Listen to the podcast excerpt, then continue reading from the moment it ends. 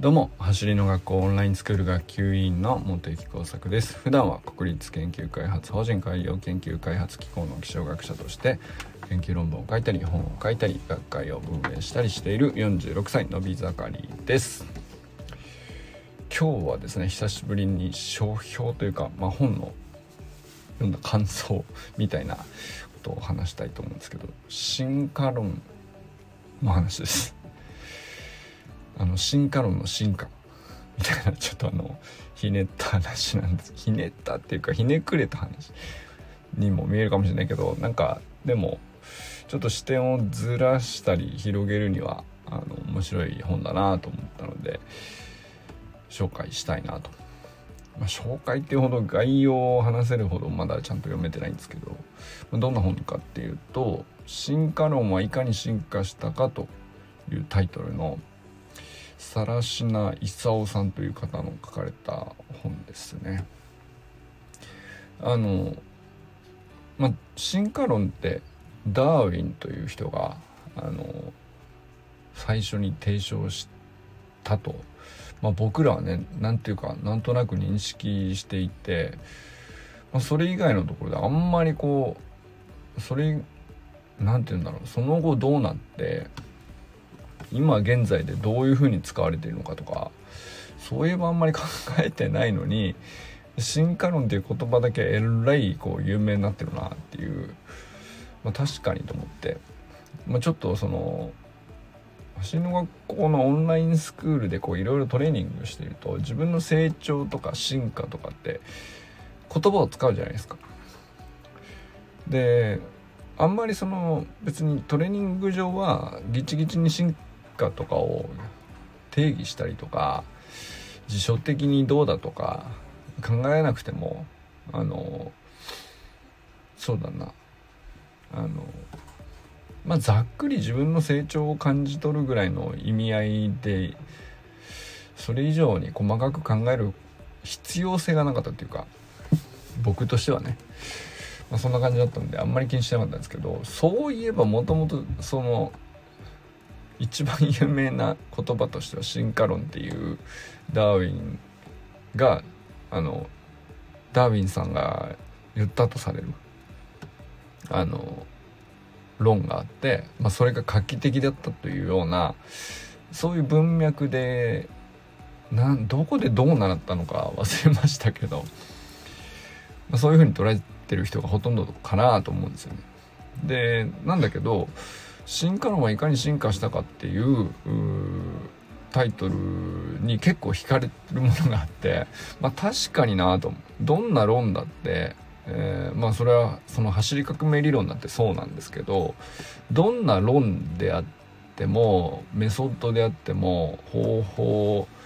うんプログラムスキルいろんなのありますけど何だって常に進化する対象じゃないですか。よりよくまあだから小さく言えばあ改善だったり。まあなんでしょうね。あとはこうやってみた人のバリエーションによって、えーまあ、見識が広がってよりこう普遍的に本質を捉えるとこうこういうもっとシンプルなとこにまとめられるんじゃないかとかまあそういうことが論に対しては当てはまるところだと思うんですけどだから全く同じまんまずっと行くっていうことは基本的にないんですよねよく考えたら当たり前なんですけど。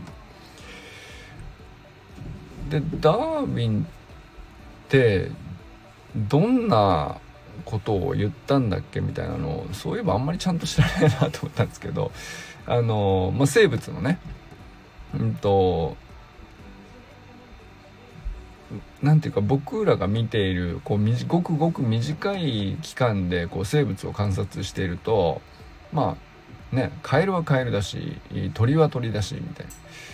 その変わらないものとしてあのそこにいたら常に同じものっていうか種類は同じものだしそういう能力があるものっていうふうに決め決まってるものっていうか。だけどまあものすごく長い期間で見たら、えーどうしてそういう形になったのかっていうのをたどっていくともともとは何て言うかあのものすごく長い時間で見たら環こう気温もそうだし海と陸の広さの割合とか も全然違うしとかであのめちゃくちゃでかい環境の変化みたいのに応じてそれに都合がいいようにちょっとずつ適応して生き残ったものだけが今目の前にいるみたいな、まあ、そういう話ですね「種の起源」っていううんあのタイトルの論文というか進化論の、まあ、最初の提唱ですよね。でまあだから今目の前にいる生物自体はその種っていうふうにまあこういう種類だねとかああいう種類だねこういう能力があるねとかこういう特徴があるねとかって言えるんだけど起源をたどると実はもっと全然別なところから来てもっと単純なものから出発していて起源をたどると全然別物だったみたいなことに気,、まあ、気づいたというかそういうことあんじゃないっていううことを言ったっていう話ですね。でまあなんかそのすごく今の科学っぽいニュアンスに聞こえるからあのとってもなんか科学的な論が提唱されてあの今でも基本的にその考えで進化論って言ったらそういうもんだろうなっていうふうになんとなくね認識しちゃってたんですけど実は全然違うらしいっていうことがこの本に書いてある話なんですよ。で進化論っていうのはとても今の進化論をやってらっしゃる科学者の人からするととってもこう当然リスペクトはされているんだけどあの今現在の進化論の形っていうのはあのまるでダーウィンが当時言ったものとはあの全然話なんていうか、まあ、次元が違うっていうかまあ当たり前なんですけどもうそんな大昔に言ったような話ってていうのは考え方のベースとかあの見方とか視点とかが当時あのすごく新しかったんだけど、えー、今現在ではあの間違いもたくさん今現在のね最新科学からすれば間違いもたくさんあるからまあ言ったらほぼなんだろうなあのこういう言い方するとあれですけど、ま、そのまんま言ったらとんでも論みたいな感じに言われちゃうぐらいの、まあ、開きがあるというか、まあ、それぐらい進化してるってことなんですよね。当然じゃ当然なんですけどもう何百年も経ってる話なんででなんかもともとはあのダーウィンさんが言った時の進化論っていうのはあの科学の論文っていうよりは、えー、神様の学問っていうか神学論っていうんですけど神様ってどうやってこの人間作ったんだろうかみたいなそういう論ですよね。まあ、そこからすると何だろうアダムとイブとかっていう話から始まって、えーまあ、神ってどういうことを考えてこういうふうにこの世界作ったのかなみたいな、まあ、そういう考え方ですよね。でその考え方の中ではあの当然ですけど最初からもう蛇って決められたものは蛇として最初から作られたんだっていうふうに思われて当時いたからいやいやあのどうやらですねっていうね そこにあの神様ってもうちょっとあのいたずらっぽくて、えー、最初はもっと魚っぽいものだったんだけどあの別な生き物にこう環境によって進化して陸地に上がってカエルっぽいものになるようにプログラミングされていたというか。あのカエルっぽくなったりヘビっぽくなったりこう分その元々は魚だったものがみたいなね。なんかそういうストーリーを新しく言い始めたんですよ。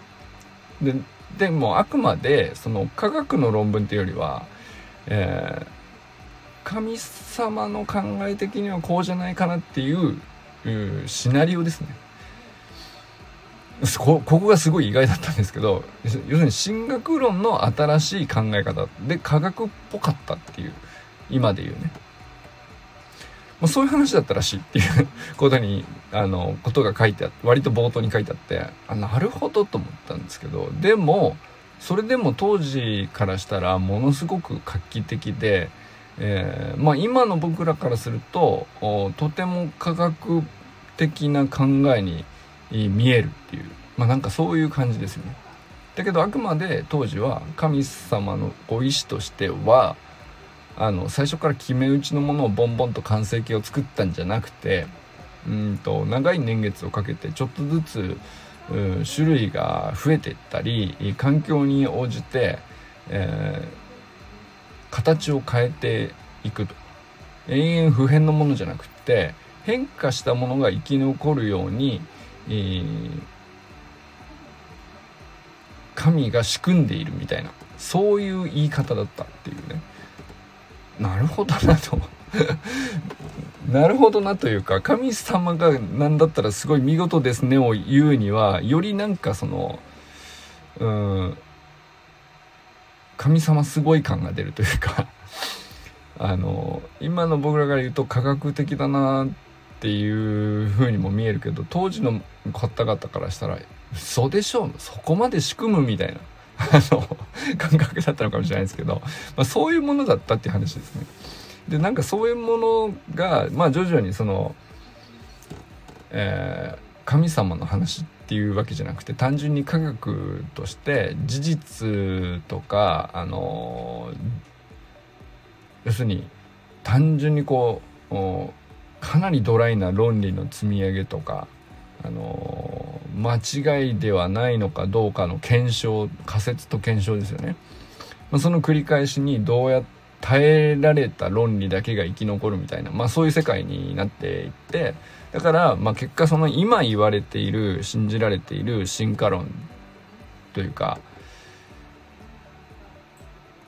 まあなんだろう、生物の分類学とか、まあいろんな学問がその周辺であると思うんですけど、関わってるようなところで。全然その、うん、考えの根っこの出発点としてはリスペクトされてるけど全然こう似ても似つかないっていうかレベルが全然違うからその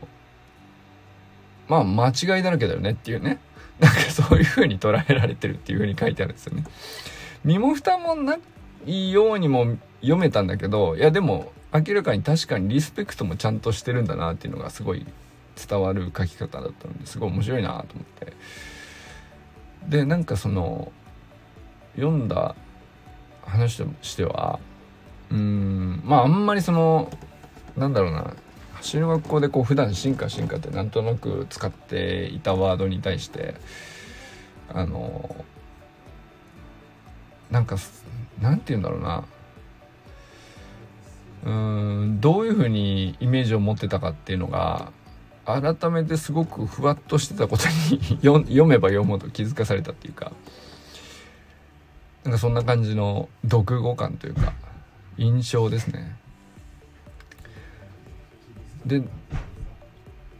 思ったのはだからでも何て言うんですかね。こう時がすごく長く経てばあの当時確からし今現在でより確からしいと思えるものとかあのたどり着いてどうやらここだぞとか思っている本質掴んだぞとかあの思うものっていうのはあのまあ信じているものというかね。結構まあいろいろあると思うんですけどまあ僕ら今現在信じている科学の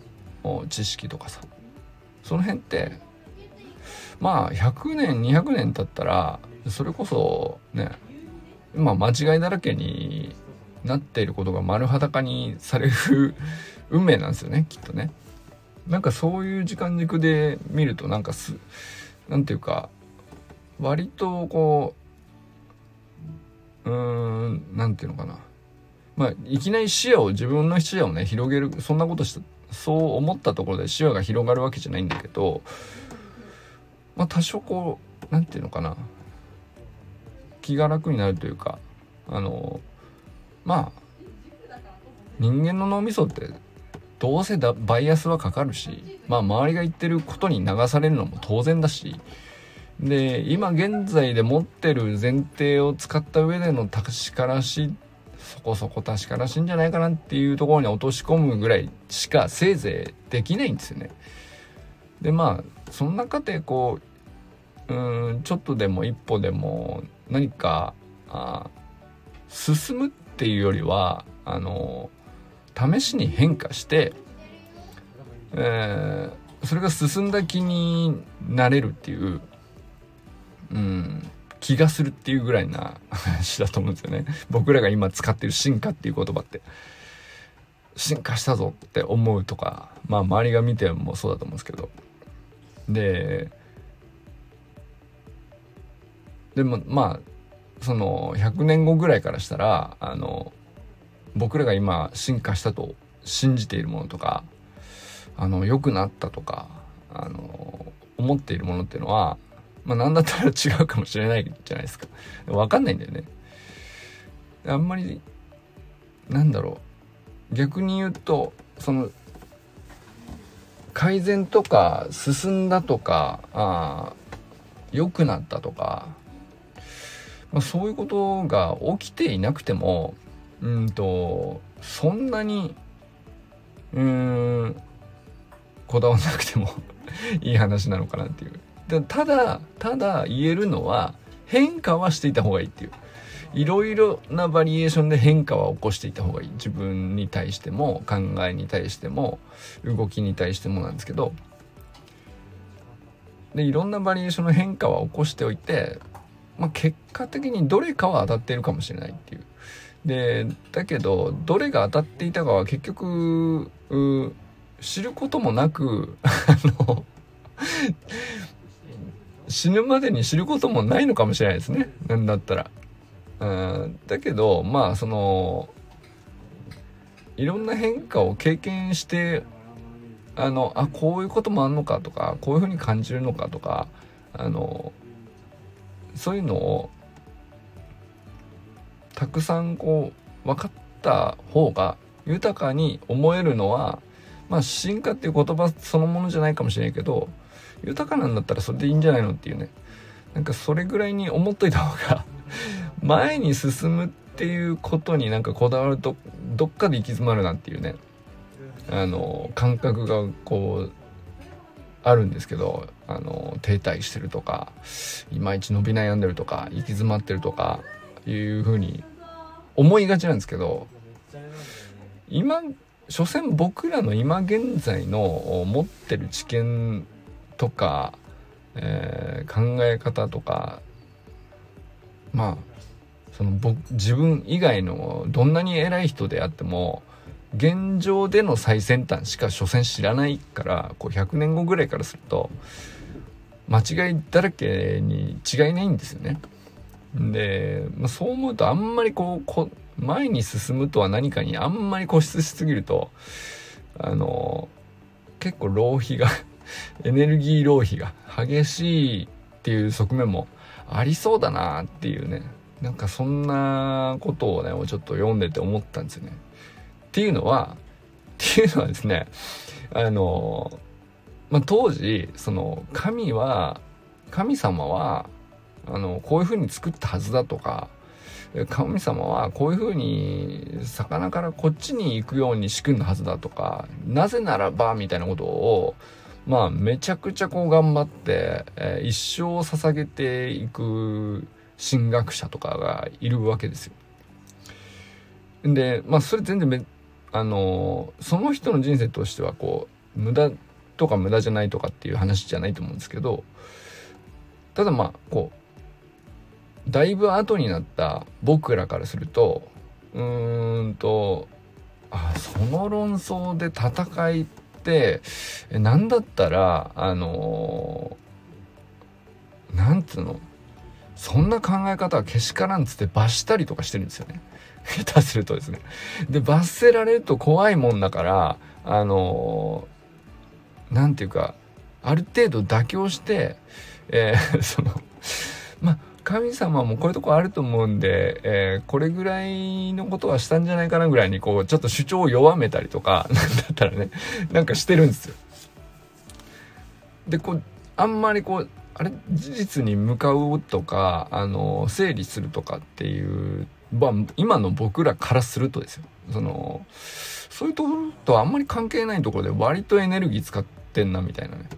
あのだからそのいろんな宗派なのかわからないですけどそれぞれにおける神とはこうあるべきだとかこうしたはずだとかっていうのがあってそれはなぜならっていうのをこう聖書に求めたりとかまあそれぞれのまあ聖書まあ、聖書をもとにしたその宗派の習わしに沿った考え方とかそれぞれで結構ねあの激しくエネルギーを使ってるっていうかね、まあ、そういうところでダーウィンさんがこう進化論をやっていてあのまあそれをこう見ているとあれあの全然そういう話じゃないよねってこう今の科学者の考えている進化論は全然違うところでこうエネルギーを割いてるんですけどでもなんかこれに似たようなことをなんかこう僕らのまあなんかその些細なあのトレーニングだったり自分は成長してるのか進化してるのか視点は広がっているのかとか考え方はあの何て言うのか進化してるのかとかそれってあんまりその結局分かんないよねっていうね。なんか身も蓋もない感じに思えちゃってこれこれ読み終わってね読み終わってないんだけどその読んでてなんか結局これ今の俺も結局そうなんそう見られるないずれっていうね。あんまりこうこだわったりバイアスをどうやったら外せるかみたいなことを一生懸命考えちゃう癖が僕あるんですけどそれじゃないのかもなっていうね。でむしろこう意味あるかないかあんまり考えずにこう変化の量を増やすとかあのトライの量を増やしてまあそれこそ豊かだったり上機嫌だったりする感情的な部分をこうどうやったら増やすかの方をフォーカスしちゃった方があのまあなんていうのかな。別に 何ていうかその進化に貢献しなくてもいいのにするはずだってこうなんかどっかで思い込んでる側面があったなと思って。まあなんかこうちょっとだいぶ不思議な気分になってるっていうね感じですね。まあこれがあのオンラインスクールの話として成立してるのかちょっとよくわからないで喋ってるんですけどまあでもねその進化っていう言葉を、まあ、僕らよく使ってきたからあの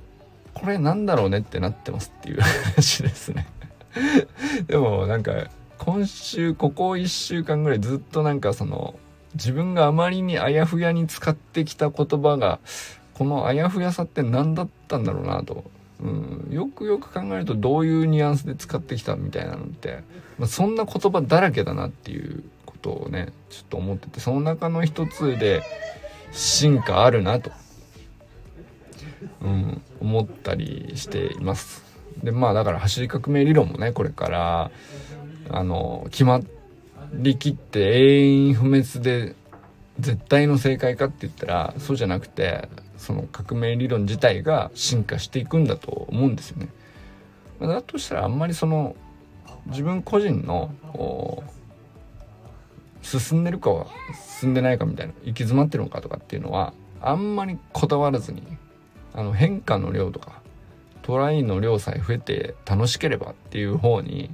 えー、基準を置いといた方があのそうですね。なんかある一つの物差しに沿ってメモリが1個ずつ増えてることを確かめるみたいな風にあの捉えるよりはねあの続けやすいんじゃないかなっていうふうには思ったりしました。いかがですか？なんかだいぶふわっとした話になりましたけど。進化論の進化について今日考えてみたんですけど進化っていう言葉皆さんどうやって使ってますかね？何だったら進化したって思うんですかね？うん、まあ漢字をこうそのまんまの意味として進むように化けたと書くけどそれって自分の体に対してその例えば筋肉が増えたとか、えー、神経が側痛が良くなって動きにキレが出たとかできなかったドリルができるようになったとかできなかった回数が達成できるようになったとかタイムが良くなったとか、まあ、いろんな形ありますけどでもよく考えたらね僕なんかは、うん、まあタイムはもうここ1年ぐらいずっと変わってないので、えー、50m のタイムで言ったらまあ7秒フラットがいいとこかなっていう感じでそこからこうあんまり詰めようとしてないしじゃああのベストだった6秒8をさらに上回ってバキバキにいくぞみたいな気にもなってないんで進化って俺にとって何なのかなっていうのはねふわっとしたまま使ってたけどでもあの続けていること自体が進化のようにも感じていたりもしてたからなんですかねこう老化は起こっているはずだけどキープできているんだったら進化と捉えてもよかったりするんですよねなんかね。まあ、それぐらいいい加減な定義で進化を使ってるなっていうねことにねこう改めて思ったんですけど皆さん自身にと多分多分ねそれはだからその人の目標の立て方とか目的によって進化っていう言葉の意味とか定義がきっと変わってるんでしょうね。あのいい感じにアジャストされてると思うんですよ。だからお互いに同じ進化っていう言葉を使ってても結構違う意味合いこもれられてたりするもんかもしれないですね。とは思ったりしましたね。ということで今日は進化論の進化ということについて考えてみましたがいかがだったでしょうか。ということでこれからも最高のスプリントライフを楽しんでいきましょう。 Vamos. Thank you.